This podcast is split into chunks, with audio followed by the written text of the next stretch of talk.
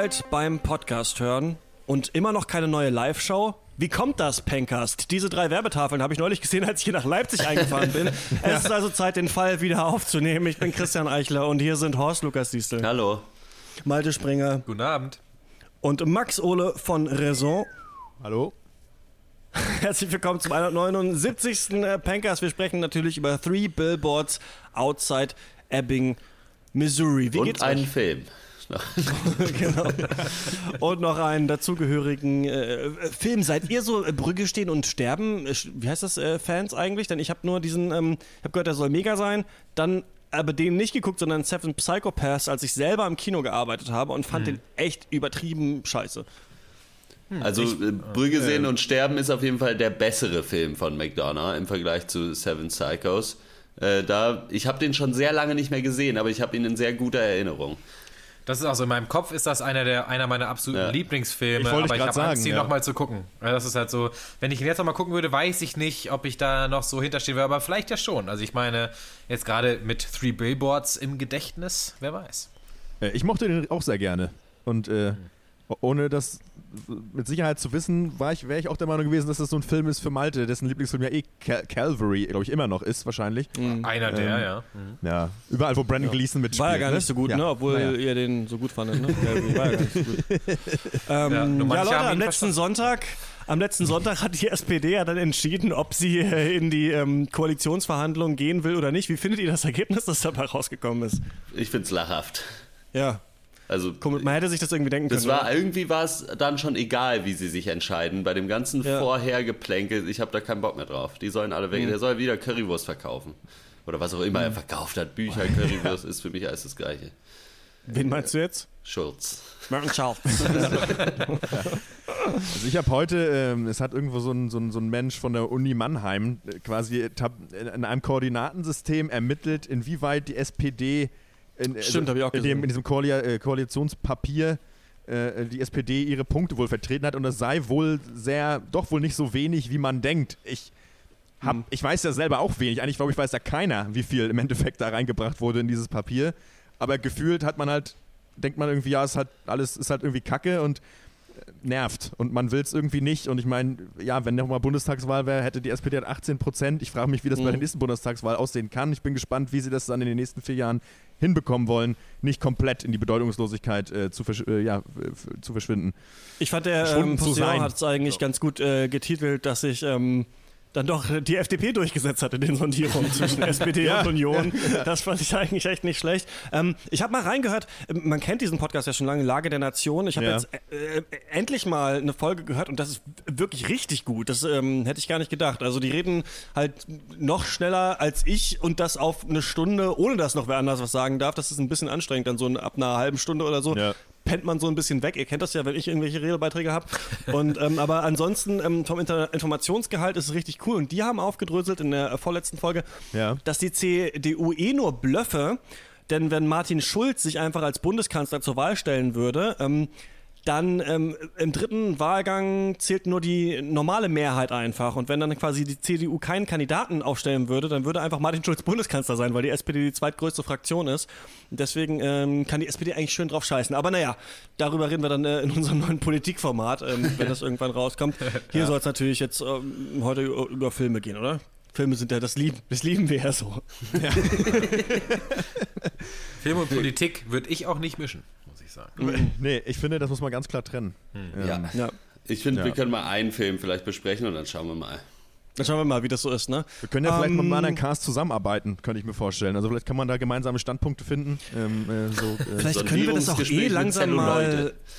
Ich meine, wir haben so f- 500 Euro oder so auf diesem Patreon-Konto. Vielleicht können wir eh einfach ähm, das outsourcen. Also, Ja. dass quasi äh, irgendwelche Inder diese geleakten Filme dann äh, gucken, uns dann so unsere Standpunkte jeweilig schreiben und wir arbeiten die dann einfach ab. Ich meine, ja. es Aber ist eh können- immer das Gleiche. Ja, der Plot nicht- war nicht so die. Ka ich hätte mir mehr Charakterentwicklung gewünscht, aber ja. die Cinematografie war. Wir können auch Die- eigentlich mal Packers machen, einfach ohne einen Film. Einfach nur so mit so Plattitüden. Finde ich Der, auch nicht schlecht. der Twist war nicht so geil. Ja. Ja. Wir könnten äh, entweder, also wenn wir das machen, dann würde ich sagen, dann lass doch die äh, Inder einfach den Podcast dann auch aufnehmen. Dann brauchen wir Ja. das gar nicht mehr machen. Oder wir äh, basteln uns so eine künstliche Intelligenz, die so unseren Ja. Standpunkt analysiert und dann halt einfach ungefähr das sagt, was wir halt sagen würden. Ja. Was wäre das bei dir? Geht Weil schon. Ich, ich habe es nicht geguckt, ich, war- ich habe keine Zeit, muss weg. Tschüss. Ich habe es nicht geguckt oder war schon okay, wäre glaube ich Hotte. und dann Max wäre ein bisschen besser als Hotte, ich wäre dann noch ein bisschen besser und Christian würde, der, der Ja. Christian Bott würde sagen, äh, nee, habt ihr alle nicht verstanden, der Film war richtig geil. Vielleicht. Der Christian Gott würde halt erst im Sprechen rausfinden, was seine Meinung ist. Und Das ist ich, so ein bisschen, das Ding. Erstmal los, erstmal loslabern und dann hoffentlich kommt irgendwann, kommt irgendwann noch was. Ähm, wenn ich vorher schon nachdenken würde, dann würde manchmal, könnte ich glaube ich richtig knackige, schlaue Redebeiträge machen, aber das wird nicht passieren. so und auch jetzt allein an diesem Standpunkt rede ich schon wieder eine halbe Minute. Und, ähm, um Der Edmund Stoiber des Podcasts. genau. Die- diesen Kopf des Huhnes. Ähm, Pisa. Ähm, wir sprechen über Hörerpost.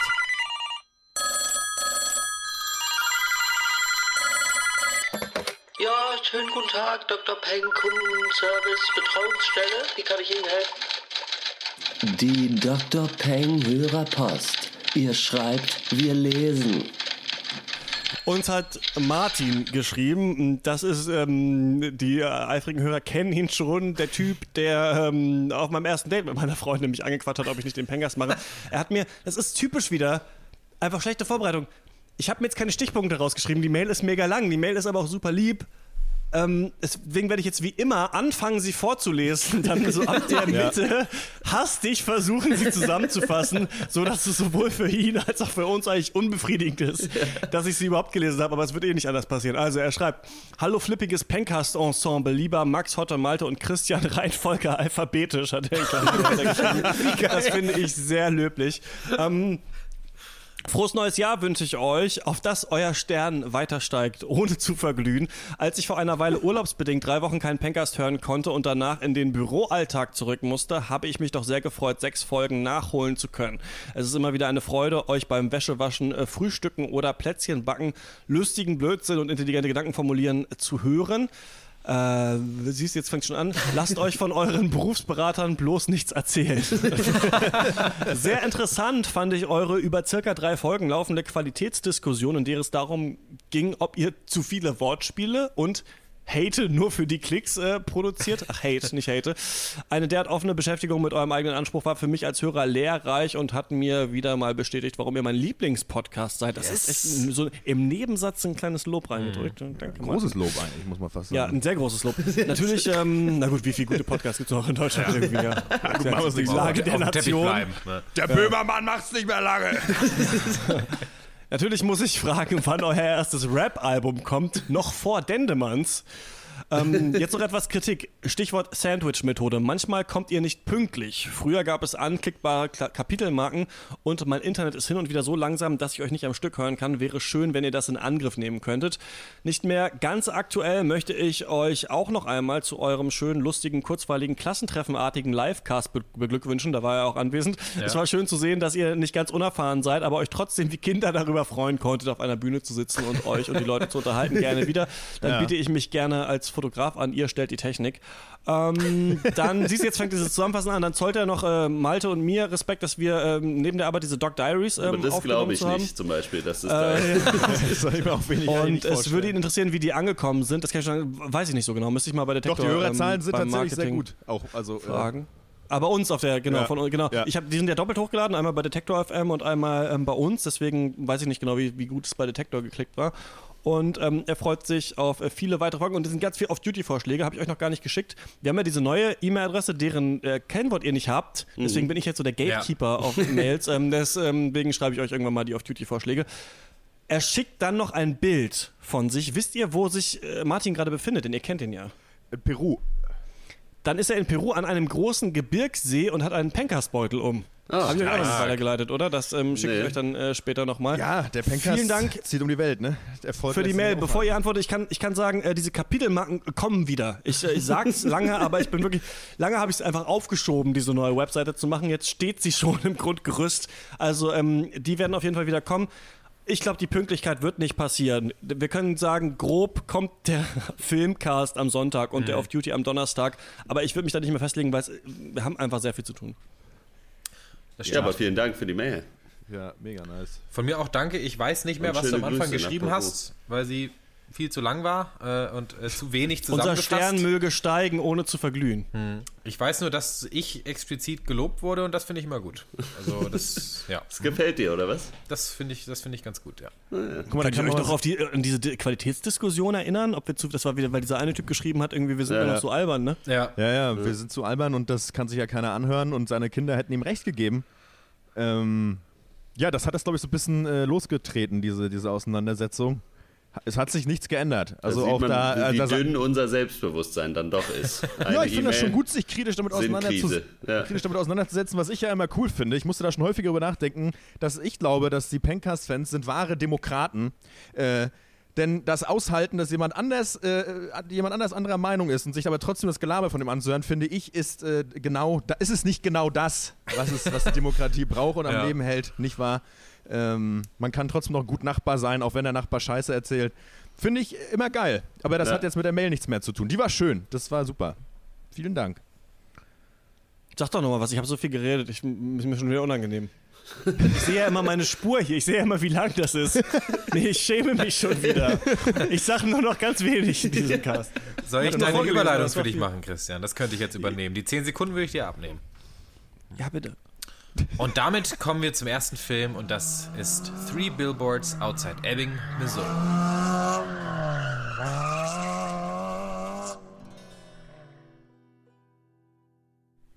Ja, ganz schön langweiliger Roadtrip bis jetzt.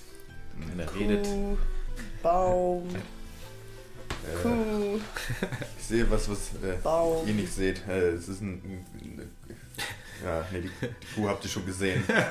Ist das was? Ist das noch ein Baum? Da, Das ist. da. So- Hey, guck mal. Das ist ein Mensch. Ein Anhalter. Wollen wir ihn vielleicht mitnehmen oder sowas? Wäre nett. Könnte gefährlich sein. Ich sag mal, wir sind ja gerade über die Grenze nach Missouri gekommen, haben noch nur noch dreieinhalbtausend Kilometer vor uns. ja. Sagen, da können wir, kann so ein bisschen äh, mehr Gags Spaß im Auto. gut. Ja. Mhm. ja.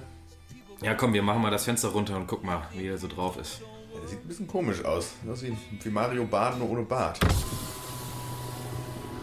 Like they always have to have like that, the, the over-the-top, uninhibited white racist character, you know? You know that guy, he's a guy like, uh, he's supposed to represent all the white evil, you know?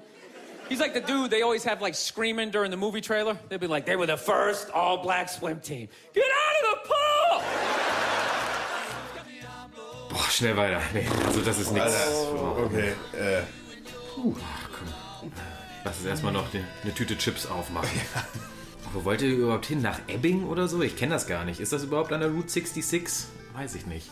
Oh, huiuiui, da ist ja noch einer. Ja, komm, den nehmen wir auch mit. Oder wir, wir gucken mal, wie der so ist.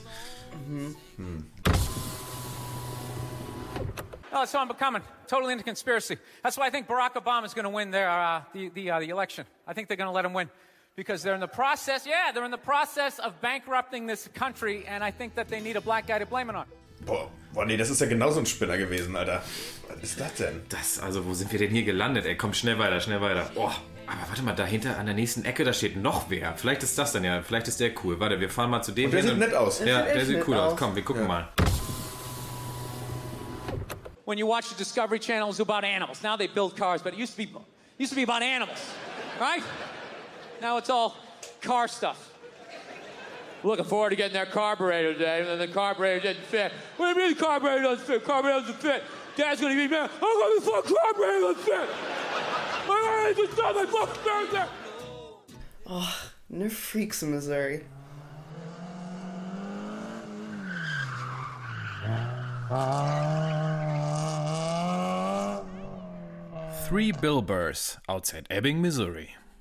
Three Billboards outside Ebbing, Missouri ist äh, der neue Film von Martin McDonough, ähm, der bis jetzt tatsächlich ausschließlich seine eigenen Drehbücher verfilmt hat. Den Kurzfilm Six Shooter und danach äh, Brügge sehen und sterben, Seven Psychos und äh, äh, Three Billboards. Ähm, alle drei Filme, also minus der Kurzfilm, waren ziemlich große Erfolge bei den Kritikern zumindest, haben ordentlich Preise eingeheimst und äh, bei äh, Three Billboards waren es jetzt vor allem kürzlich vier Golden Globes, darunter bester Film und bestes Screenplay. Dazu glaube ich noch Francis McDormand und Sam Rockwell noch in, äh, als Schauspieler noch gewürdigt. Und äh, man sagt ja, wer den Golden Globe gewinnt, ist auch einer der Anwärter auf äh, den Oscar. Und ich denke, Außer James darauf, Franco, ja. Ja, das stimmt. Aber ich denke, darauf können wir uns jetzt schon einstellen, dass dieser Film vielleicht zusammen mit äh, The Shape of Water und so ein paar komischen Biopics mit Tom Hanks Bird. und, und Gary Oldman vielleicht die Oscars jetzt dominieren werden, wer weiß. Aber gut, äh, kommen wir zum Inhalt. Ähm, der Film ist so eine Mischung aus Kriminaldrama und äh, so schwarzer Komödie. Und es geben sich die Ehre Francis McDormand, Sam Rockwell, Woody Harrison, Peter Dinklage, wie ich ihn nenne, John Hawkes und äh, noch einige mehr. Und äh, McDormand spielt Mildred Hayes und äh, deren Tochter äh, wurde vor sieben Monaten äh, vergewaltigt und ermordet. Und äh, da es bis jetzt immer noch keine Festnahmen oder auch Verdächtige gibt, äh, erwirbt dann Mildred relativ verbittert drei große Reklametafeln außerhalb der Stadt Ebbing, Missouri, die übrigens nicht existiert, das kann ich sagen als Missouri-Experte. und äh, mit diesen Reklametafeln stellt sie eben die örtliche Polizei äh, zur Rede und insbesondere den Polizeichef äh, Willoughby, gespielt von Woody Harrison. Und auf dem Billboard steht äh, Raped while dying and still no arrests. How come, Chief Willoughby? Also schon relativ eine direkte Anklage, könnte man fast sagen, an die Polizei. Und diese drei Billboards, äh, nach denen der Film ja auch benannt ist, äh, die sorgen natürlich für mächtig Aufregung in, der, in der Kleinstadt und vor allem natürlich bei diesem, äh, bei einem Polizisten, äh, ein relativ dummes Muttersöhnchen, Officer Dixon, gespielt von Sam Rockwell, so ein richtig geiler Redneck-Idiot, äh, der alles ja unternimmt, um sich irgendwie bei Mildred zu rächen. Und dann bricht so ein kleiner Kleinkrieg aus zwischen ihr und der Polizei. Und eigentlich das ganze Dorf ist irgendwie involviert, die ganze Stadt. Und die Situation eskaliert immer mehr. Ja, Christian, du hast lange nichts mehr gesagt. Äh, was äh, hältst du denn von diesem neuen Film, Three Billboards Outside Ebbing, Missouri? Ja, fand ich gut. Horst, was ist deine Meinung? Aber okay. Ich verstehe nicht, warum Malte uns den ganzen Film nochmal erklärt. Ich denke, wir haben den alle geguckt. Ich auch. Ja, äh, ich fand ihn relativ hervorragend, muss ich sagen. Ich bin da ein Riesenfan von.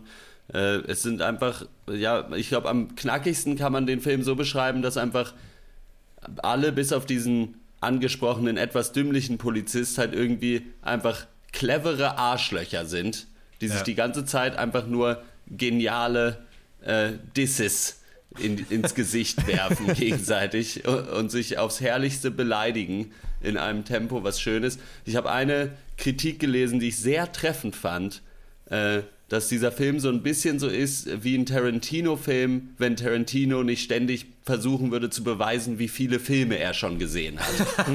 Ja. Und äh, genau so ist es auch so ein bisschen. Also es ist wirklich herrlicher, schwarzer, scharfsinniger Humor und aber auch eine Story, die trotzdem irgendwie Tiefgang hat und wo auch so dieses äh, Hauptthema so von einer trauernden Mutter gar nicht so im Fokus steht, aber irgendwie trotzdem die ganze Zeit und irgendwie total schön behandelt wird über diese Wut, die sie halt in sich trägt und so und wie sie halt mit auch mit den anderen Überlebenden der Familie umgeht und so und alles. Und da war schon wirklich sehr sehr viel sehr gut gemacht einfach. Der Film sieht Bombe aus.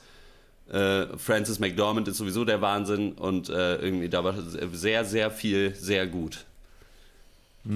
Ähm, ja, ich meine, Christian wird, wird mich schelten. Also ich finde es ja eh cool, so amerikanische Kleinstadtgeschichten, ne? also mit der Polizei dann auch und so ein paar verschrobene Gestalten liefern sich da ihre Kleinkriege. Ja, da hast du mich halt auch wieder, ja natürlich, ist klar, aber natürlich nicht einfach so, sondern ähm, äh, du hast ja halt wirklich auch einfach perfekt, perfekte Dialoge. Du hast immer wieder, was ich so liebe, wenn Charaktere oder Figuren geschaffen werden, die meines Erachtens nach einfach wirklich authentisch sind. Natürlich sind äh, kann sich niemand so smart unterhalten. So schlagfertig sind gerade dumme Menschen nicht. Ähm, ich, ich selber auch nicht, bin dann auch vielleicht nicht so schlau. Macht ja nichts. Worauf will ich hinaus? Ähm, äh, äh, ähm, es ist herrlich schwarzhumorig und was mir gut gefällt, ist, dass ähm, die Figuren nicht zu sehr überzeichnet sind, sondern trotzdem immer noch so, das ist schon, das könnten schon echte Menschen sein. Und was dabei cool ist, dass ähm, ich sag mal, wenn Sachen zu überzeichnet sind, dann merkt man irgendwann, okay, ja, das ist jetzt hier so comichaft, okay, das ist viel zu, viel zu krass, so ist keiner, aber das macht dieser Film halt nicht. Und deswegen äh, äh, lege ich an diese Menschen trotzdem noch menschliche, moralische Maßstäbe an. Und da ist es ganz cool, wie ich am Anfang schon so automatisch noch versuche zu gucken, wer ist hier gut oder schlecht und das bricht dieser Film ja ganz schnell und am Ende merkst du halt schon so, dass auch die rachsüchtige Mutter halt schon auch äh, so ein bisschen naja, sag ich ja. mal, auch ein bisschen schwierig ist. Ich finde, der Film arbeitet auch ganz gut damit, so, so auch im Thema Political Correctness da auch so zu brechen. Merkt man auch, muss man gucken. Nicht jeder, der irgendwie sich vielleicht halbwegs vernünftig ausdrückt, im, dem eigenen Weltbild entsprechend, ist auch gleichzeitig ein netter Mensch, mit dem man abcornern wollen würde. And, nächste große Thema ist die Auseinandersetzung mit Polizeigewalt und da wird der Film dann manchmal auch schon echt arschgruselig, finde Ja. ich. Ähm, der Film macht wahnsinnig viel richtig und ich hatte eine richtig gute Zeit. Ja, ihr habt das schon gesagt, dass ähm, die Leute so unfassbar schlagfertig sind und ich muss sagen, ich habe selten so gelacht bei einem Film. Also wir Ja. haben den auch am äh, 1. Januar verkatert nach Silvester äh, zusammen alle angeschaut und Ja. ähm, Horst, du warst auch da, Malte, du warst da, dann noch äh, Daniel, ein Freund von uns und wir stehen, glaube ich, alle auch auf so geile, witzige Dialoge und wir haben uns wirklich weggeschmissen. Also Ja. das ist, ich habe das selten, deswegen war ich sehr gespannt, Max, wie du den Film jetzt gesehen hast, den du ja wahrscheinlich alleine geguckt hast. Ja. Ähm, ob du auch, weil manchmal ist es ja so, wenn man dann zusammen ist und man hat eine gute Stimmung, mal zwei Bier getrunken, dann wird diese Stimmung noch mehr angefacht Ja. und dann ist vielleicht der, der alleine das geguckt hat und Ja. ganz traurig war. Ähm, der, der, Ja, ja ich war ganz traurig die ganze Zeit über. Nee, Genau. Nee, ich bin, Ja, schon auch abge ich bin schon auch ausreichend abgebrochen. Also ich glaube Ich bin dann, mega äh, abgebrochen. Ich mochte dieses. Der Film hört nicht auf, ne? Es ist wie so ein Faustkampf oder sowas. Also Ja. immer wird noch einer mehr geschossen und es wird immer bescheuerter. Und ich finde auch, der reitet auf dieser Welle der Absurdität, dass einfach der Film unter. Also ich finde gar nicht, dass die alle so mega authentisch sind, aber ich finde, dass der Film dir gut verkauft, dass die alle total cool und abgewichst sind und du hast richtig Bock auf die. Ich finde, du liebst Francis McDormand und ich finde sowieso, wenn man schon auf dem Poster liest, wer da alles dabei ist, man liebt die ja eh. Also ich meine, Sam Rockwell, Woody Ja. Harrelson, das sind halt nur alles Leute, die ab und zu mal bei Rollen daneben greifen und hier der Regisseur es halt geschafft, die alle in noch coole Rollen reinzupacken Ja. Ja. und einfach gegeneinander auszuspielen. Dann kommt immer, also, und was ich bei dem Film mag, ist, dass aber nicht nur so die paar, drei Hauptcharaktere so sind, sondern gefühlt alle einfach, Ja. die da sind. Also auch dieser Dude, der diesen Schildervermietungsservice hat, der auch so einen, diesen großartigen Psycho bei Get Out gespielt hat. Auch der ist so drauf, auch der klatscht mal einfach einen Kopf um. Und das habe ich auch so geliebt, diese, ähm, es ist ja sowieso was auch mit dem Second Amendment, dieses Aufbegehren der dörflichen amerikanischen Bevölkerung gegen das Gesetz, das wird hier so cool verkauft, ne? So, wer bist du eigentlich, Cop? So, Ja. dir, mit dir erzähle ich gar nichts, halt dein Maul so. Was willst du eigentlich? Fuck you, Dixon. So ungefähr, ne? Und das äh, kommt da so gut rüber. Ich finde nur, dass das Einzige ist, der Film irgendwann nicht so richtig die Kurve kriegt. Also, wenn die ersten Molotow-Cocktails fließen, äh, fliegen, da war ich irgendwann so ein bisschen raus und ich finde ihn trotzdem aber sehr gut. Ja, Ja, der Film das immer noch einen drauf, immer noch einen drauf und verfolgt dabei echt eine ziemlich gerade Linie. Also diese Abfolge der Ereignisse und es passiert ja wirklich mega viel. So ist aber immer nachvollziehbar, so ohne die großen Twists und Tricks irgendwie. Ja. Und was ich so geil finde, er lässt sich trotzdem nicht so richtig festnageln auf einer Sache, der Film. Also er schwankt halt echt zwischen mega lustig und super traurig. Also Ja. ich habe, glaube ich, ich habe den übrigens noch ein zweites Mal geguckt, jetzt äh, extra für den Cast und auch, weil ich Bock drauf hatte. Ich habe echt zweimal geheult, ey. Also echt lustig, traurig, ernst, verspielt, irgendwie Tragik, Slapstick in einer Szene. Und ich glaube, gerade wer auch Brügge sehen und sterben gut fand, wird sich hier richtig zu Hause fühlen in diesem Film. Ähm, in dem sich halt diese Charaktere auch an so ernsten und traurigen E Ereignissen so abarbeiten eigentlich in jeder Szene und trotzdem aber in jeder Sekunde so den cleversten Spruch auf den Lippen haben, der dir auch gerade selber nie eingefallen wäre. Und das ist, glaube ich, für mich auch die größte Stärke des Films, sind, glaube ich, echt die, die Charaktere. Gerade die drei Hauptcharaktere. Du hast die trauernde Mutter, du hast den Polizeichef, dann hast du halt diesen Officer Dixon, der halt echt ein Idiot ist irgendwie. Aber äh, zumindest am Anfang des Films. Und denn alle drei durchgehen ja krasse Wandlungen in diesem Ja. Film und es wandelt sich ja auch, wie du sie als Zuschauer betrachtest, mit wem du dich identifizierst, wo du dein Lager jetzt aufschlägst, ja, wen du geil findest, irgendwie, wo deine Allianz ist und das finde ich so stark, denn das schaffen echt die wenigsten Filme, finde ich. Na, ich habe auch äh, in einem Interview mit McDonough gelesen, dass halt äh, sowohl die Rolle für Sam Rockwell, der eben diesen Polizist Dixon spielt, als auch in Francis McDormands Rolle hat er halt auch beide für die geschrieben. Also hat beim Schreiben sich halt gedacht, okay, das sollen die beiden machen und das merkt man halt voll, dass die da halt äh, also das oder dass er da halt die richtige Idee hatte und die halt auch einfach wissen, wie sie es machen müssen, also weil das ist echt der Wahnsinn. Irgendwas wollte ich noch sagen. Ja, was ich auch noch super interessant fand, ist, dass man halt, dass der Film halt krass politisch ist oder politisch wirkt. Und in diesem Interview hat aber McDonough halt auch gesagt, so, er hat den halt vor vier Jahren geschrieben. So, da war Trumps Ja. Amerika, halt, hätte sich noch niemand träumen lassen. Ja. So, und er findet es gut, dass es jetzt halt so klappt, Das ist halt gerade so in den letzten Jahren, was es mit in Amerika mit der Polizeigewalt und so auf sich hatte, war aber gar nicht so, äh, so gemeint unbedingt, da einen Finger in eine Wunde zu legen unbedingt. Es hat sich jetzt halt so ergeben. Äh, insofern ist da vielleicht auch irgendwie so ein bisschen ein Glücksgriff mit dabei, so, weil man denkt ja schon, während man das guckt, so, ja, okay, krass, das ist halt die krasse Stellungnahme irgendwie zu den letzten Ereignissen. Aber gut, funktioniert auf jeden Fall trotzdem. Und äh, ja, Aber der Film wäre vielleicht auch schlechter gewesen, wenn er während der Trump-Administration jetzt geschrieben worden wäre. Denn so Ja, ja, eindeutig anti oder pro irgendwas ist er gar nicht. Klar wird Ja. jetzt gerade in der Person von Officer Dix natürlich auch Polizeigewalt und äh, Rassismus innerhalb der Polizeiforce irgendwie gezeigt. Aber zum Beispiel ähm, äh, Woody Harrisons Charakter Genau. ist ja, Ja, auch ja. das, das Ebenbild des ehrlichen, hart arbeitenden Mannes, der für jeden nur das Beste will und aufopfernd seinem Job nachgeht. Und ich glaube, wenn ich irgendwie so einen Rundumschlag, so eine große Keule gegen die Polizei irgendwie hättest austeilen wollen in diesem Film, wäre das schon viel platter gewesen. Und das ist auch so ein bisschen so für mich die Story dieses Films. Er ist halt weder in seinen Aussagen so zu kryptisch wie vielleicht irgendein äh, Arthouse-Film, sage ich jetzt mal abwertend, aber auch nicht zu platt, sondern irgendwo dazwischen. Das ist halt, die Charaktere referieren nicht irgendwie gestelzt über ihre Moralvorstellungen und was gut und was Ja. falsch ist, äh, aber äh, sind halt trotzdem auch nicht irgendwie mega blöde, weißt du, sondern machen halt die Sachen so, wie sie halt auch halbwegs authentisch wären. Ja. Und das ist für mich auch sowas, das ist so ein Alleinstellungsmerkmal, so, also, okay, das ist das, das falsche Wort, ein Qualitätsmerkmal einfach Ja, für ja. diesen Ich Film, finde- weil das ich finde, mit das ja. Mhm. Cleverste an dem Film ist, oder das äh, irgendwie dann doch Interessanteste an dem Film ist diese Wandlung, die der Zuschauer eigentlich vollzieht. Weil du am Anfang halt zu 100% eigentlich auf der Seite von halt Mildred, von Frances McDormand bist, Ja. weil du halt auch noch nicht weißt, was ist überhaupt die Sache so. Und du hast keinen Grund, ihr nicht zu glauben. Äh, das sowieso nicht. Und dann aber, dann kommt halt dieser Film immer näher an diesen Punkt ran, wo zumindest ich als Zuschauer dann sage, ja, okay, ich kann zwar noch verstehen, warum sie macht, was sie macht, aber das ist jetzt eigentlich zu krass. So, und dann muss man Ja. sie halt irgendwie, diese, dieser Moment in dem Film, wo man sich dann irgendwie neu positionieren muss. So, wo steht Ja. man jetzt hier eigentlich? Und äh, dann ist im Endeffekt die Aussage des Films ja einfach nur, so lassen sich Probleme halt nicht lösen. Ja, aber das, das war ja das, was ich versucht hatte in meinem, in meinem Eingangsmonolog Ja. zu sagen. Äh, dass genau das, äh, finde ich, das Großartige an dem, äh, an dem Drehbuch einfach ist, dass ähm, er immer so diese genau bis kurz vor die Kante geht, wo Ja. du denken könntest, ah, der ist jetzt, der ist jetzt aber ein guter, sozusagen. Das, Ja. Finde ich, das manifestiert sich ja am besten in der Rolle von Woody Harrelson. Ähm, und gerade in dem ersten Gespräch, das er dann äh, mit, mit Mildred Mhm. dann persönlich nochmal führt und wo er sie dann quasi nochmal ranholt und sagt so, komm, jetzt mach doch mal die Scheiße da weg. Und äh, man so denkt, naja, ach komm, der ist ja auch in Ordnung. Und dann bringt er halt diesen derben Scheißwitz halt einfach so. Das ist halt so von wegen, dass man ja nicht alle Rassisten aus der Polizei schmeißen könnte, weil die drei, die übrig bleiben würden, dann wären halt Schwulenhasser. Äh, so.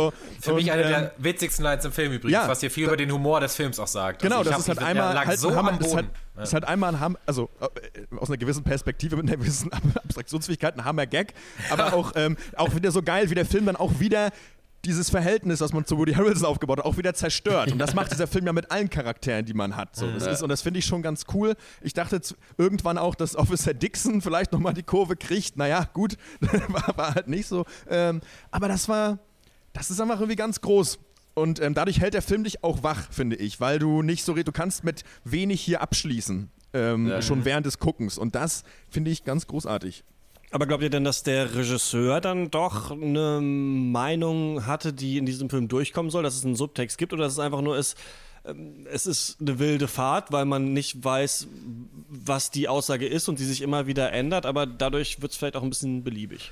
Ich finde schon, dass eine Aussage da ist. Ich finde, Ja. dass die Aussage da ist, dass wenn du äh, genügend Personen hast, die alle stur genug sind und aggressiv genug, um irgendwie sich zu 100% im Recht zu sehen, dass es halt im Chaos nur enden kann. Ja, siehe Twitter. Äh, für mich ist das so, dass der Film eigentlich, was er aussagen will, auch relativ deutlich ausbuchstabiert im Film. Nämlich er sagt ja mehrmals äh, diese Line, äh, Anger begets more anger, also aus Wut entsteht mehr Wut. Und ich glaube, dass so, so simpel es auch klingen mag, ich glaube, das ist so ein bisschen auch äh, das Ding von, von McDonough, wenn man jetzt äh, sich Brügge sehen und Sterben Ja. anguckt, da geht es so ein bisschen so um Schuld und Vergebung vielleicht. Und in diesem Film würde ich das so bet- betiteln als Wut und dann aber als entgegengesetzte Kraft Mitgefühl. Denn also ähm, das Erwerben dieser Billboards, womit der Film ja startet, geschieht ja letztendlich auch aus der Wut, dass der Mörder noch nicht gefasst wurde und dass nichts passiert. Und diese äh, Mutter fühlt halt, dass sie das machen muss, um eben Gerechtigkeit oder Mitgefühl zu erfahren. Und alle Events, die folgen, kann man auch irgendwie auf auf diese zwei Gefühle, auf diese Gegensätzlichkeiten runterbrechen. Und äh, wie gesagt, der Film äh, ähm, sagt es ja auch irgendwie. Und äh, das ist, das finde ich halt so geil auch an diesem Film ist, ähm, dass das nicht so mega versteckt wird, sondern dass sich eigentlich, dass dieser äh, Subtext sich eben in Handlungen erschlossen wird. Und ich bin ja eh ein Typ, ich stehe ja auf Handlung. Das, äh, wer den Pankers mehr als dreimal gehört hat, weiß das, dass wenn ein Film handlungs- und dialogs- und charaktergetrieben ist, dass ich da ein Fan von bin. Aber so macht man es halt auch richtig, so wie der Ja. Film das macht. Denn er packt die Charaktere in Situationen, wo sie sich eben mit diesem Subtext auseinandersetzen müssen und sie machen es auch und sie erfahren dadurch eine Veränderung und am Ende verstehst du trotzdem noch, was das Thema war und warum das Thema die Charaktere so beeinflusst hat, wie es, wie es es hat. Und ähm, äh, ich hoffe, das hat irgendwer gecheckt, aber das sind so meine Gedanken dazu. Ja. Ja. Nee, nee. Ich habe das Gefühl, dass der Film auch ähm, so ein bisschen mit dieser Lust spielt, die man daran hat, wenn jemand gegen Autoritäten aufbegehrt. Das macht ja äh, McDormand eigentlich in ihrer Rolle immer äh, gegen die Polizei. Und es gibt immer wieder Typen, die sich nicht gefallen lassen, was jemand, der eigentlich Autorität hat, ähm, mit ihnen vorhat. Und man freut sich dann immer so ein bisschen für die eigentlich. Und irgendwann fragt man sich halt im Film, okay, aber ist es eigentlich so schlecht, was die Menschen mit Autorität da gerade wollen? Ne? Also Ja. man muss immer so ein bisschen hinterfragen, bin ich jetzt wirklich eigentlich noch für diesen Underdog? Und ich finde, ja, was ihr eigentlich schon gesagt habt, dass dieser Wick- Wechsel der, das Wichsen der Perspektiven, der Wechsel der Perspektiven, dass das so interessant ist, gerade zum Beispiel als Dixon dann äh, ins Krankenhaus kommt und da auf ähm, ja, jemanden trifft, den er vorher fast zu Tode geprügelt hat und der Film immer wieder eigentlich einen Weg geht, den man sonst nicht so kennt aus dem Kino. Die Es ist halt so, Kommunikation das- und das Aushandeln. Ja, es also ich finde, es ist halt vor allen Konflikt Dingen so kann der krasse Gegensatz- ausgehandelt werden. Ja. Es ist, ich finde, der Film ist halt vor allen Dingen so der krasse Gegensatz zum jetzt zum Beispiel letzten Star Wars, wo wir uns darüber aufgeregt haben, dass wieder alles endet in, das sind die Guten, das sind die Bösen. Genau, und das ja. macht der Film halt zu 0%, wirklich. Also du kannst dich eigentlich an kein, also wenn du den Film komplett durchgeguckt hast und dir, du hättest eine, würdest, müsstest eine Liste machen, wer ist gut, wer ist böse, dann müsstest du alle in die Mitte schreiben, weil es einfach nicht so So, ist. das- und da, damit das- ist es eine sehr realistische Abbildung der Genau. Welt einfach. Richtig, das, das- ist das- halt schön. das ist genau das, auch das, was dazu führt, dass ich auch meine oder auch meinte, dass der, dass ich finde, dass der Film authentisch ist und dass vielleicht die Figuren hier und da schlauer geschrieben sind, als sie vielleicht im echten Leben wären oder schlagfertiger, dass aber ihre Probleme und wie sie sich mit denen auseinandersetzen, finde ich absolut authentisch. Und eben auch am Endeffekt kommt man auch ähm, zu der Bewertung, wenn man sie tätigen möchte, dass ja, alles sind, Menschen bewegen sich halt in dem, was sie tun, halt immer in Grauzonen. Und wie ich das bewerten muss, ist halt eben nicht schwarz und weiß, beziehungsweise kann ich machen, aber es bringt auch nichts. Also man sieht es ja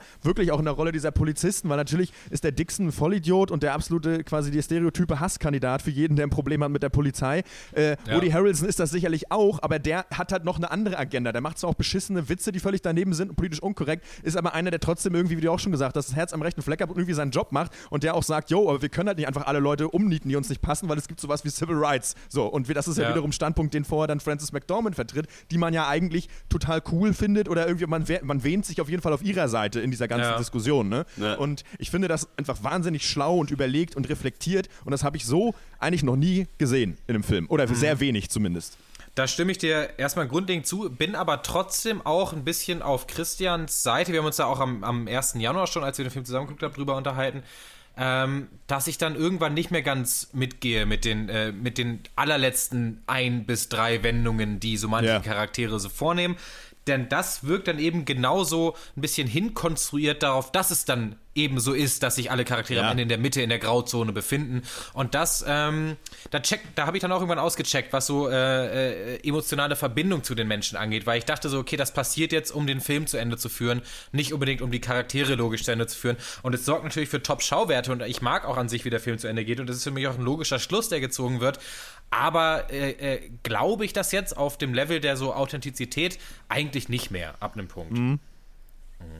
Ja, ich weiß nicht. Ich könnte mir vorstellen, dass man sich halt aufgrund ja doch des ja äh, des absoluten Chaos, der da teilweise, äh, das da teilweise stattfindet, dann doch so ein bisschen nach einem Happy End doch sehnt bei einem Film, der so eine irgendwie Wahnsinnsfahrt war. Finde es aber gut, dass man es nicht bekommt, ohne jetzt zu oder oder ja, weiß nicht, Oder Zumindest nur nicht das zu, klassische, zum Teil. ja. Nicht, da- nicht ein Ja. klassisches, alle sind happy und alles ist gut, Happy End. Ja. Man, ähm, es gibt ja viele Filme, die damit aufhören, dass es dann Tag ist und zwei Menschen im Auto irgendwo hinfahren, um noch etwas zu tun.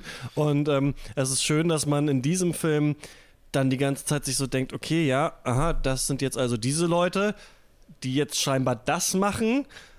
Finde ich das gut? Und dann merkt man so, nee, das finde ich eigentlich überhaupt nicht gut, was die da jetzt vorhaben. Ja. Und, Und ähm, sie wissen es ja auch nicht, das ist halt das Schöne. Genau, daran. und das ist dann eben das Schöne, dass Ja. der Film dann auch nochmal diesen Zweifel mit aufnimmt, der ja so ein bisschen auch daraus geschürt ist, ja, das könnte auch eine Bildzeitungsschlagzeile sein, also nach der diese Ja. Leute gerade agieren. Und ähm, das hat mir äh, ganz gut gefallen. Ähm, ihr habt ja, ich hätte gedacht, wir wären äh, kritischer. Ich finde es schön, dass äh, auch ihr das Gefühl hattet, dass in dieser ganzen Kakophonie von Meinungen und von verschiedenen Charakteren man sich dann doch so ein bisschen scheinbar darin suhlen kann, dass es nicht alles logisch sein muss, jede Wendung, die da passiert. Ähm, ich fand den Film, muss ich sagen, hauptsächlich vom Erlebnis unfassbar gut. Ähm, es macht Spaß, darüber zu reden, ähm, obwohl ich mich tatsächlich zurückgehalten habe. Ähm, ich gebe, so wie fast jeder Film, glaube ich, der bei uns Film des Jahres geworden ist, ähm, neun von zehn Punkte äh, für diesen Film. Punkten. Ähm, auch 9 von 10 tatsächlich. Äh, eben weil es durch diesen äh, äh, leichten Kritikpunkt, den wir haben anklingen lassen, für mich kein äh, perfekter 10 von 10 Film ist. Wo, was für Film habe ich eigentlich schon 10 von 10 gegeben? Eigentlich Quatsch. Egal. Ich bleibe bei 9 ähm, und möchte jetzt diese Situation, weil wir uns sehr viel inhaltlich darüber auseinandergesetzt haben, nochmal nutzen, um zu sagen, die Schauspieler sind wahnsinnig gut. Ja. alle. Ja. Also alle. Ich, äh, und wen ich auch echt mal hervorheben möchte, sind äh, Peter Dinklage und John Hawkes als ähm, ja, Ja. unbedeutende Nebenrollen, die jeweils zwei Szenen haben, aber diese zwei Szenen so absolut acen, dass du dich echt fragst, was habe ich eigentlich mit meinem Leben gemacht? Also genial, genial schauspielerisch, alle durch die, durch die Bank weg. Und ähm, das ist für mich auch immer eine, eine, eine tolle Kombination, wenn ich merke, hat jemand ein gutes Drehbuch geschrieben, sich die richtigen Leute geholt, die die Lines richtig delivern, äh, ist für mich ein Gaumenschmaus. Äh, ja, soweit von mir. Ja, kann ich eigentlich nur zustimmen. Hammer Schauspielleistung, gute Shots, eine sehr gut geschriebene Story. Äh, da kann ich dann aber nicht nur bei 9 bleiben und gebe 9,5 von 10. Ähm, ja, ich schließe mich mit 9,5 an. Und äh, möchte jetzt eigentlich nicht nochmal alles wiederholen, was ich gut fand, weil ich, ich stimme da auch mit dem Alter überein und habe echt schon mehr, auch genug gesagt. Ich, äh, ja, also, ja, äh, äh, weiß ich nicht, ist schon wieder so ein Anwärter fürs Ja. Jahresende, ganz klar. Ja. Insofern auch die äh, äh, äh, Cook-Empfehlung äh, auch dann hiermit, sei dann hiermit auch ausgesprochen. ja, muss man gesehen haben dieses Ja. Jahr. Führt Ja, keinen absolut. Weg dran vorbei. Ja. Die klassischen Januar-Anwärter sind ja immer echt die heißen Kandidaten Ja. Ja. für das Jahresende. Genau. Was natürlich aber auch kein Zufall ist, ähm, ich glaube, ich weiß ganz genau, dass, äh, äh, ähm, ihr habt, glaube ich, beim letzten Oscar-Cast auch so gesagt, ja, die, die, komisch, dass die Sachen, oder das ist komisch, dass die Oscar-Filme so spät kommen oder so, aber es ist natürlich alles Kalkül, glaube ich. Also die ähm, Verleihe wissen natürlich, was ihre Hammerfilme sind, bringen die dann in den USA am Ende des Jahres raus und ich denke mal, die deutschen Verleihe wissen dann, okay, das sind so ungefähr die Oscar-Kandidaten, die bringen wir dann natürlich irgendwie um die Oscars Ja. so hier raus, deswegen kommen die besten Sachen oder vermeintlich die, die sehr guten Sachen und die ganzen Biopics kommen dann immer so äh, Januar äh, bis März hier raus. Ähm, Three Billboards Outside Ebbing, Missouri, denke ich auch auf jeden Fall ein Film, den man gesehen haben muss und ich bin gespannt, wie wir dann am Ende des Jahres über diesen Film denken, denn der wird es auf jeden Fall schaffen in den Film des Jahreskast. Das Gute an dem ist, der ist nicht so dröge und anstrengend, dass man den dann eh nicht nochmal guckt, obwohl man ihn nochmal mal gucken müsste fürs Ende des Jahres, sondern den guckt man sich, glaube ich, auf jeden Fall nochmal an. Fall, ja. Einfach weil man den irgendwem zeigen will und weil der so scheiße lustig ist. How's the nigger torturing business going? Ist einfach, also ich habe so am Boden gelegen bei dieser Line nach dieser langen Pause, die da ähm, äh, davor kommt, wo du echt so denkst, okay, die haben jetzt gerade einen Moment und dann kommt halt dieser äh, Hammerkopper. ähm, äh, das ist echt ähm, unfassbar und man hat auch viele Lines, glaube ich, schon wieder vergessen. Ähm, Ihr könnt uns, ich habe keine Überleitung, unterstützen auf Patreon und äh, Steady. Steady ist eine deutsche Seite, da geht es auch mit äh, Lastschriftverfahren. Wenn ihr nicht irgendwie ähm, PayPal oder äh, eine Kreditkarte habt, da könnt ihr uns auf Patreon unterstützen. Ähm, und das machen schon viele Leute. Unter anderem hat ähm, Atom Bomb seine äh, Subscription, nee, seine Unterstützung, sage ich mal lieber, äh, erhöht von äh, 3 Dollar auf 5 Dollar, Oh, was yes, ich mir direkt nice. in unser Krass, ähm, danke. Pencast, ähm, ähm, äh, wie heißt das, Buchhaltungsding eintragen muss, dass er dann auch natürlich den Jutebeutel bekommt. Es ist so, man bekommt dann äh, einen Jutebeutel bei zweieinhalb Dollar, kriegt man, nee, bei drei Dollar kriegt man einen Sticker. Dann äh, Connor Brennan hat uns äh, fünf Dollar ähm, äh, Oh, nice. geplätscht äh, pro Monat. Liebe Vielen Grüße Dank. an Connor. Grüße, Und- auch von mir. Crop Chock, ähm, auch mit 5 Dollar dabei. Ähm, direkt sehr viele Leute im Januar dazugekommen. Äh, das freut uns sehr. Vielen Stark. Dank. Yes. Ich habe neulich ähm, äh, neun Pakete, glaube ich, losgeschickt mit Jutebeuteln und Stickern und ähm, diese Tabelle, die ich mal hatte, geupdatet. Wenn ihr äh, uns schon unterstützt finanziell und noch nichts bekommen habt und irgendwie auf einen Sticker wartet oder auf einen Beutel oder sowas, ähm, schreibt uns mal eine Mail, der pencast.gmail.com, dann äh, schicke ich die auf jeden Fall los. Ähm, es ist mir ein bisschen über den Kopf hinausgewachsen, aber ich bin jetzt wieder äh, dran, das auf jeden Fall ähm, zu erledigen. Das war's ähm, mit dem Three Billboards Teil. Jetzt frage ich mich, was, was wir für ein Mini of Duty dazu machen könnten oder der sich eignen könnte. Habt ihr dieses Rache? Auge um Auge, Rache, genau, Ja. schon mal so im eigenen Leben erlebt, wo ihr gedacht habt, fuck, ich habe jetzt Bock noch mal rein zu dem noch mal einen Spruch zu drücken, aber eigentlich wäre es nicht so schlau. Ich überlege gerade. Äh, der bessere auf Duty wäre vielleicht, wenn ihr eine große Werbetafel hättet. Was würdet ihr draufschreiben? Oh, Ja, das ist auch nicht schlecht. Ja, das finde ich eigentlich ganz Ja. gut. Ja. Äh, bei mir auf jeden Fall in großen Lettern, Schriftgröße 72, Malte. schmecken lassen. schmecken war's. lassen. Ohne Kontext. Egal, wenn du im Auto gerade ein Cheesy isst oder gerade am Steuer sitzt und dein zweites Stern drin hast, schmecken lassen. Das ist meine Meinung. Boah, jetzt so, da muss ich erstmal überlegen. Ich würde äh, auf mein Billboard schreiben, äh, man hat die Menschen im Osten im Stich gelassen. Ich würde ähm, Pencast, Fragezeichen, gefällt. Aber keine E-Mail-Adresse. Einfach nur so. Einfach nur Einfach so. nur so. Ja. Ich würde mich da vielleicht Max so ein bisschen anschließen und Quo Vadis Deutschland. Oha. Ja, auch stark. Ich mache ja diese ähm, äh, Klimaserie da jetzt bei Detektor FM Mission Energiewende. Da habe ich natürlich auch mal äh, geguckt, was es so für Klimaleugner gibt und sowas und ähm, brauchte einen Otto und habe dann auch irgendwie so ein Video, Alexander Gauland führt die ähm, Klimanazis vor oder irgendwie sowas ist das Video. Und dann irgendwie auch darunter halt wieder in All Caps irgendwie äh, die Leute wieder also so richtig ausgeflippt in den YouTube-Kommentaren. Ja. Ich weiß auch gar nicht, ob man, wenn man äh, aufgebracht in alles Großschreiben ähm, schreibt, ist man so aufgebracht, dass man quasi die Shift-Taste dann gedrückt hält die ganze Zeit? glaube, Oder schaltet ja. man einmal vorher um, damit es angenehmer ist, aufgebracht alles in Großbuchstaben zu Ich schreiben? glaube, man hält die Shift-Taste. die Shift-Taste, ich tippe. So, keine Ahnung, wie das Oh, geht. vielleicht, dass so zwei Leute zusammenarbeiten, das kann ich mir Ja. auch gut vorstellen. Nee, also aufgebracht sein ist auf jeden Fall eine zweihändige Aktion. Da bin ich mir sehr sicher. Ich glaube, Leuchten, ich glaube, die haben die Shift-Taste einfach immer gedrückt. Vielleicht auch. Das kann sein. Vielleicht haben die mit so einem Kippenstummel die so festgeklemmt. ja, unter, unter die Taste geklebt. Das ist der Trick. Ja, Das Video nicht. heißt ähm, Alexander Gauland entlarvt die Klimalügner. ähm, 38.000 Aufrufe und äh, meine Frage an euch ist jetzt, wie viel Upvotes und wie viel Downvotes hat das Video? 38.000 Aufrufe. Solche Videos haben immer mega wenig Downvotes, weil es halt niemand anguckt, der nicht Ja. eh empfänglich dafür ist. Also ich würde sagen 3000 Upvotes und 100 Downvotes. Ich würde es fast andersrum sagen, also von den Proportionen her. Ich würde sagen 500 Upvotes und 4.500 Downvotes. Was bist ist die so Gesam was, wie viele Views hat es insgesamt? 38.000. 38.899. Äh, oh Gott. Es ist relativ ausgeglichen. Also es sind 400, 430 Upvotes und 240 äh, Downvotes. Und dieser capslockige Kommentar, den ich. Ah, erstmal, das Video ist vom Kanal Der Deutsche Schäferhund, natürlich. Und ähm, Bernd Schmidt hat vor drei Monaten geschrieben, alles in Caps. Äh, die Altparteien. Die Altparteien haben vollkommen abgewirtschaftet. Schande für Deutschland, was sich hier Politiker nennt und nur noch sattsam bekannte Halbwahrheiten absondert.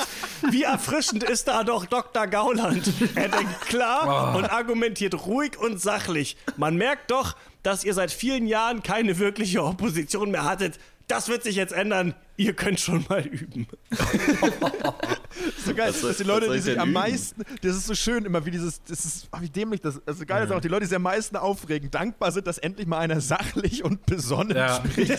Also, das ist, halt, ist, äh, gefällt mir gut, ja, ist schön. Ich glaube, wenn ich einen Gemütszustand von der Erde verbannen könnte, wäre es Voreingenommenheit. Weil die Leute, also in zwei Jahren würde er sich denken, Mann, war das peinlich, was ich da geschrieben habe. Also wenn er natürlich Nee, eine Wandlung nicht. durchgeht, Das ja wie das die Problem. Charaktere in Three Billboards Aber denkt ihr denn, dass Schönes ähm, Verb, aber trotzdem abgewirtschaftet.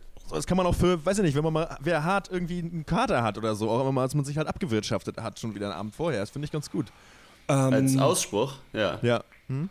Hab, denkt ihr, so ein Three Billboards-Film würde in Deutschland funktionieren, auch mit so AfD-Heinis und sowas? Also wenn quasi das, sagen wir, du machst dieses typische, wir machen mal eine Flüchtlingskomödie, aber du nimmst es wirklich so ein bisschen ernst, machst irgendwie Flüchtlinge, AfDler, äh, Linksradikale und sowas und ballerst die in so einen ähm, tiefst ironisch, zynischen, äh, politisch unkorrekten Film.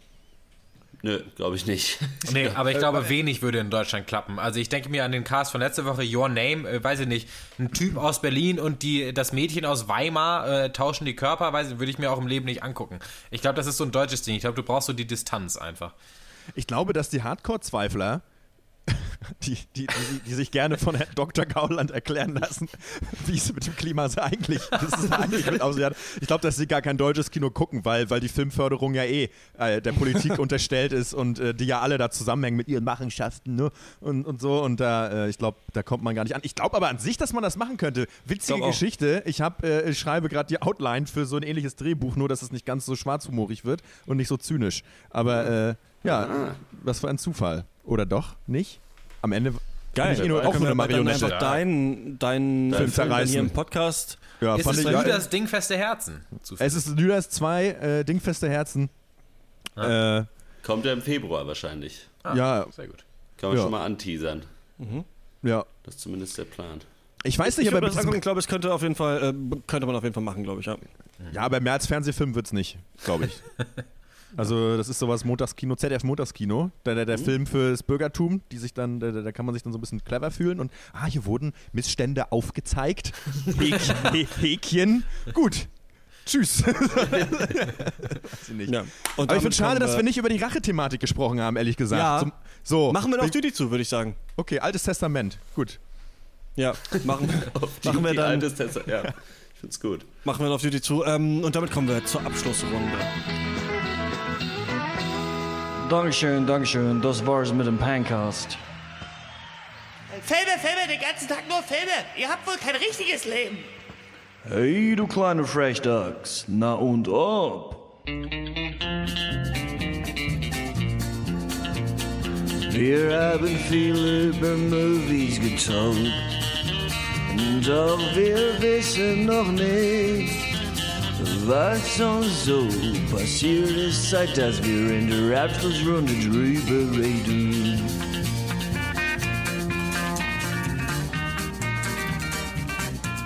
Ähm, ich lese, das ist witzig, ne? Ich lese ein Buch und äh, rate mal, worum es geht.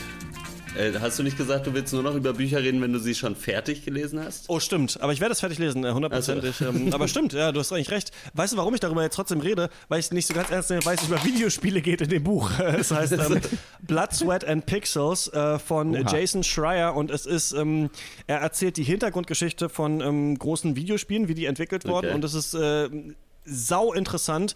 Äh, wenn man sich, glaube ich, nicht für Gaming interessiert, also wären die Details schon interessant, aber dann liest man das einfach nicht. Aber es geht Ja. darum, quasi wie diese Organisation immer dieses Crunchen machen. Also immer quasi bevor das Ja. Spiel rauskommt, zwei Monate lang sind die Leute 14 Stunden auf Arbeit oder pennen sogar da, Ja. haben irgendwelche Matratzen unter ihren Tischen.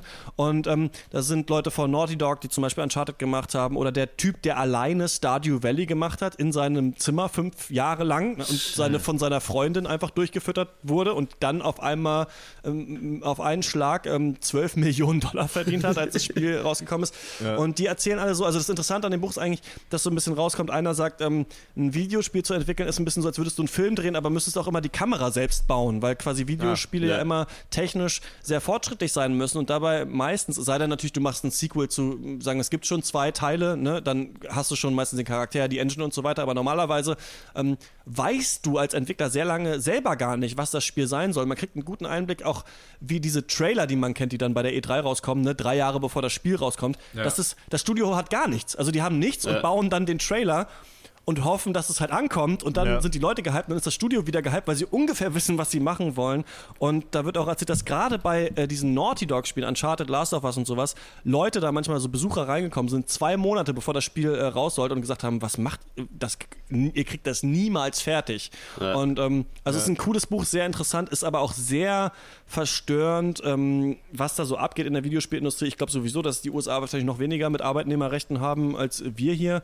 Ähm, wir werden in der nächsten Folge Rush, diesem Gaming-Podcast, da mal so ein bisschen Licht drauf werfen, auch wie es in der deutschen Industrie ist. Aber ähm, ja, das äh, kann ich, Ich auf jeden Fall empfehlen. neulich einen sehr interessanten Artikel auch gelesen, wo, wo es eben über den schicke ich dir mal, äh, wo es im, äh, im deutschsprachigen darum ging und gerade um so Indie-Entwickler, die halt auch dann irgendwelche mega shady Deals mit irgendwelchen Vertriebsfirmen eingehen müssen, weil sie sonst kein Geld haben, weil es halt arschteuer ist, ein Videospiel zu machen. Äh, und dass da ja die Arbeitsbedingungen da anscheinend wirklich unter, je, unter aller Sau, abseits von jeglichen Menschenrechten eigentlich irgendwie stattfinden. Schick mir den auf jeden Fall äh, super interessant. Ja. Und dann, ich wollte eigentlich ein eigenes Segment haben, aber es ist, ähm, äh, sonst vergesse ich, ich muss jetzt kurz ansprechen. Ich habe endlich The Leftovers äh, durchgeguckt. Äh, die Ah, geil. berühmte Ja. HBO-Serie, die ja, ähm, Da lehne ich mich zurück. die als äh, beste Serie aller Zeiten, also die dritte Staffel hat irgendwie 98% auf Metacritic oder so. Ähm, wir haben ja damals die erste Folge The Leftovers geguckt. Ich muss, äh, ich möchte, ich, fünf Minuten, erzähle ich kurz. Ja. Alle, die The Leftovers noch gucken wollen, jetzt bitte abschalten. Ja, ich, ich spoilere jetzt alles, weil ich erzählen muss, wie beschissen diese Serie ist. ähm, und äh, jetzt geht's los. Äh, The Leftovers hat ja die Prämisse, dass irgendwie 2% der Weltbevölkerung vom einen auf den anderen Tag verschwinden. Ne? Das wisst ihr noch. Ja. Der Twist, der in der letzten Folge kurz erklärt wird, ist nicht so schlecht. Und zwar, es gibt noch eine andere Welt, in der 98% der Weltbevölkerung verschwunden sind. Und eine Person schafft es, rüberzureisen und besucht dann ihre Familie. Und sie ist eine Person, die eigentlich drei Leute aus ihrer Familie verloren hat. Also immer tief, also eigentlich eine war, die es am schlimmsten äh, getroffen Ja. hat. Und sieht dann da ihre Familie, die quasi die glücklichsten sind, weil sie nur eine Person verloren haben. Dieser Twist ist nicht schlecht. Alles andere, was in dieser Serie passiert, ist wirklich völlig bescheuert. Ich habe das lange nicht mehr gesehen. Das ist ja von einem der Macher von Lost. Und die haben ja am Anfang schon gesagt, ja, das hat am Ende alles gar keinen richtigen Sinn, weil sie ja schon bei Lost dachten, die Leute, es hätte einen Sinn, hatte dann keinen. Ähm, die erste Staffel äh, kennen wir, da folgen wir diesem Chief in dieser Kleinstadt. Ne? Und es gibt diese Leute in diesen weißen Klamotten, die qualmen. Alle Schauspieler sind super nervig. Du hast wirklich jeden. Diese Tochter ist super dumm. Und es werden in The Leftovers nur Dinge angedeutet, die nie wieder aufgegriffen werden. Zum Beispiel gibt es die Plotline in der ersten Staffel, dass der Vater angeblich, während er schlafgewandelt hat oder während er irgendwie besoffen war, mit der Freundin der Tochter geschlafen hat. Wird aufgeworfen, nie wieder aufgelöst. In der zweiten Staffel sagt irgendwie sein Vater, dass er nach Australien muss, ähm, weil er da irgendwelche Wesen sieht oder sowas. Gut, das, wird, das kommt nochmal in der dritten Staffel vor. In der zweiten Staffel ziehen sie ein, ziehen einfach Leute, die sich neu gefunden haben am Ende der ersten Staffel, in einen komplett anderen Ort, der heißt Miracle, wo niemand verschwunden ist was mit einer Rückblende erklärt wird, dass eine Frau in der Steinzeit getötet wurde und äh, das Baby einer anderen äh, dann gerettet hat. Und The Leftovers hat auch diesen Furcht, diese furchtbare Eigenschaft von Serien. Ihr kennt das hundertprozentig. Die letzte Folge hört mit einem Cliffhanger auf. Deswegen machen wir in der nächsten Folge erstmal 20 Minuten irg- irgendeine Storyline, wo du keine Ahnung hast, wann das spielt, wer die Charaktere sind und was hier los ist.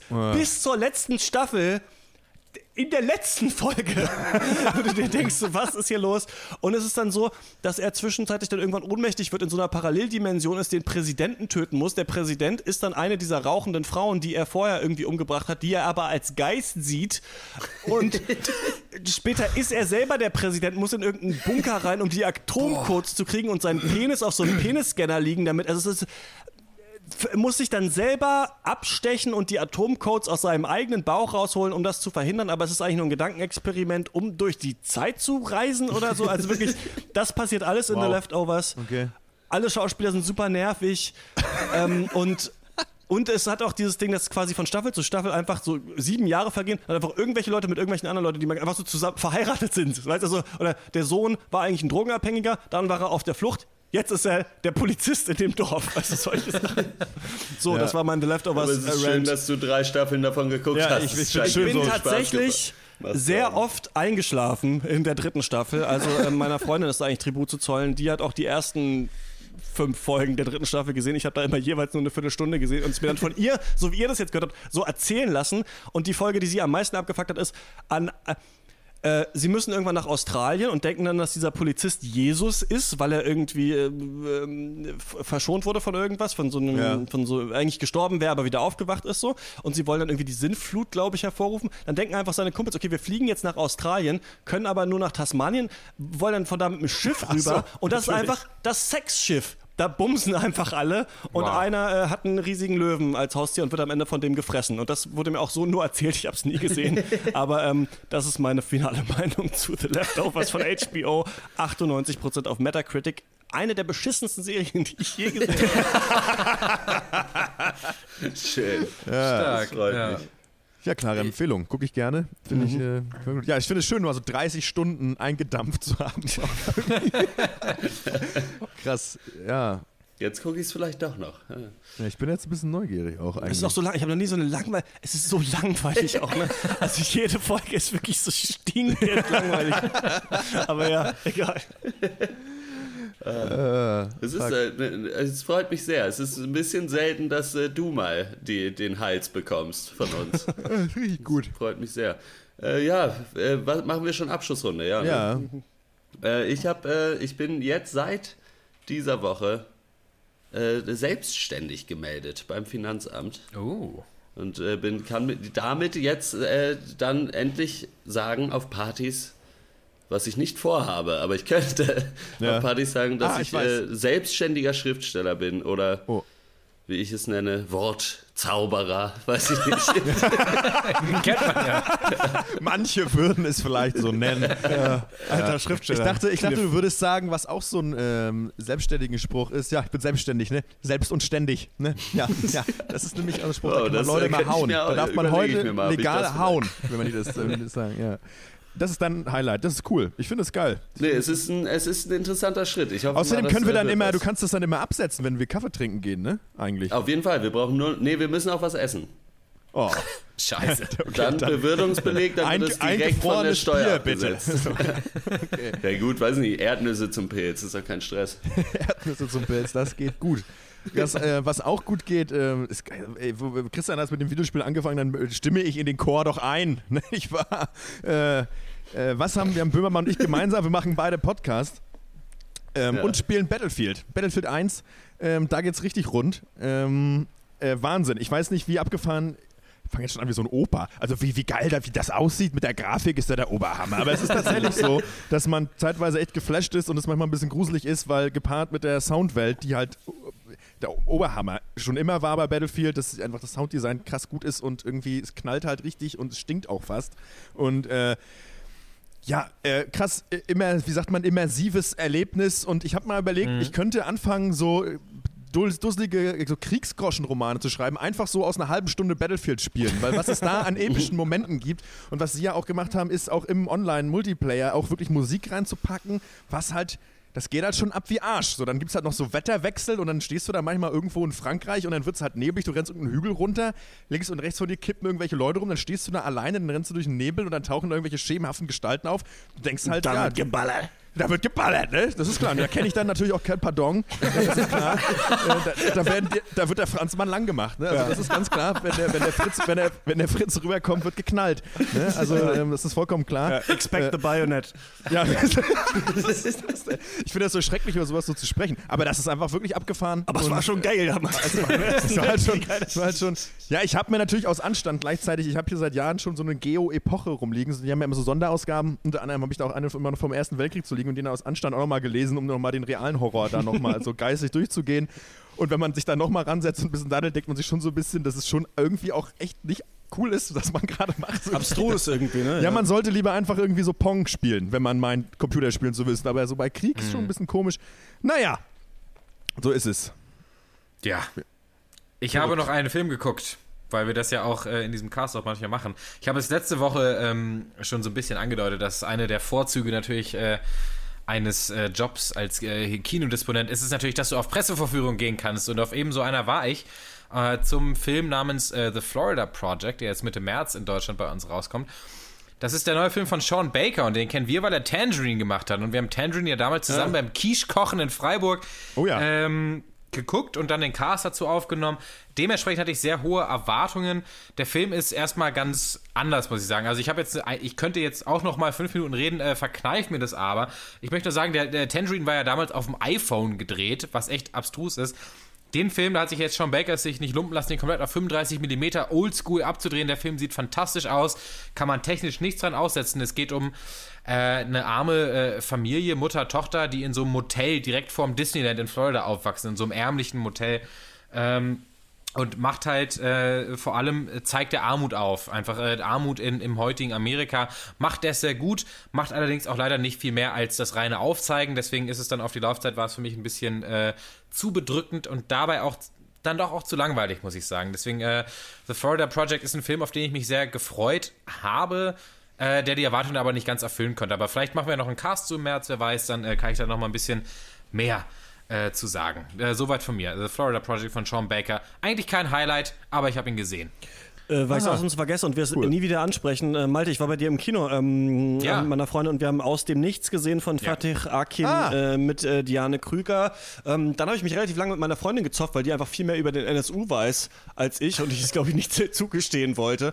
Und ähm, ich äh, kann sagen, man kann den anschauen. Das hat mich schon sehr zwischenzeitlich an deutsches Fernsehen erinnert. Ich gucke ja nicht Tatort, aber so stelle ich es mir ein bisschen vor, dass es heutzutage so ungefähr abgeht im Tatort.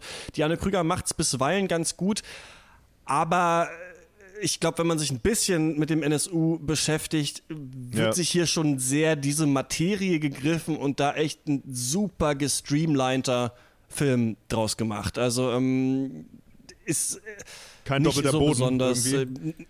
Einfach billig. Also es ist so ein bisschen so, ja, der NSU ist halt so, ja, die Richter haben ein bisschen blöd entschieden und deswegen braucht es jetzt radikalere Mittel und es ist, es ist traurig, Menschen zu verlieren. So, das sind ungefähr so die Sachen. Da sind ein paar coole Szenen drin, zum Beispiel, ähm, als äh, im Gericht vorgelesen wird, wie genau ihr Mann und ihr Sohn da zerstückelt wurden. Das muss ja quasi einmal geklärt werden, was da genau passiert ist und du siehst halt ihre Reaktion dahinter. Also sobald er in diese menschliche, emotionale Richtung geht, ist es ganz cool aber die ganze politische Dimension ist halt super flach und ein bisschen ja angeeignet. Mhm. Vor allem, weil man den Film ja okay. NSU-Drama nennt und das ist eigentlich mhm. schon der größte Hohn auf so eine Art. Also ist, glaube ich, schwierig, aber ich bin nicht so in der Materie drin, dass ich da viel länger drüber reden wollte. Aber ich wollte es jetzt mhm. mal, mal kurz ansprechen. Denn es wurde sich ja auch ähm, gewünscht, dass wir den mal besprechen, aber so eine richtige Besprechung wird es wahrscheinlich hier im Cast äh, dazu nicht geben. Das war's von uns für diese Woche. Ähm, danke, dass ihr äh, wieder eingeschaltet habt, den Podcast runtergeladen habt. Ihr könnt uns, wie gesagt, mhm. unterstützen auf äh, Patreon und auf Steady. Wir hören uns wieder im nächsten Off-Duty. Da geht es vielleicht um Politiker, mit denen wir knutschen würden, wenn wir angetrunken wären und dann wieder im nächsten Tankcast am nächsten. Schreibt uns, wenn ihr den Off-Duty nicht hören wollt. Sonntag. Ja, das war's äh, von uns. Bis zum nächsten Mal. Ciao. Ciao. Ciao.